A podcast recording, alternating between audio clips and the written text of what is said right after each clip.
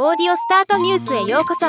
ロボットスタートによる音声業界の最新情報をお伝えする番組です。K1 実行委員会が K1 オフィシャルのポッドキャスト番組 K1 バトルキャストを2023年12月15日より配信開始しました。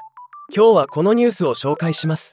この番組は2024年シーズンから世界展開を宣言している K1 の魅力を世界中に伝えていくものとなっています。そのため言語は英語となっています。番組コメンテーターは K1 の英語実況を務めていた人気キャスターのマイケル・シャビローさんが担当。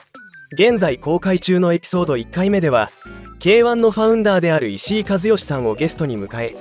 K1 創立時の話や今後の K1 に期待することなどが語られています。今後も K1 レジェンドや関係者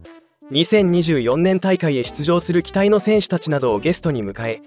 毎週金曜日更新で配信される予定となっています。ではまた。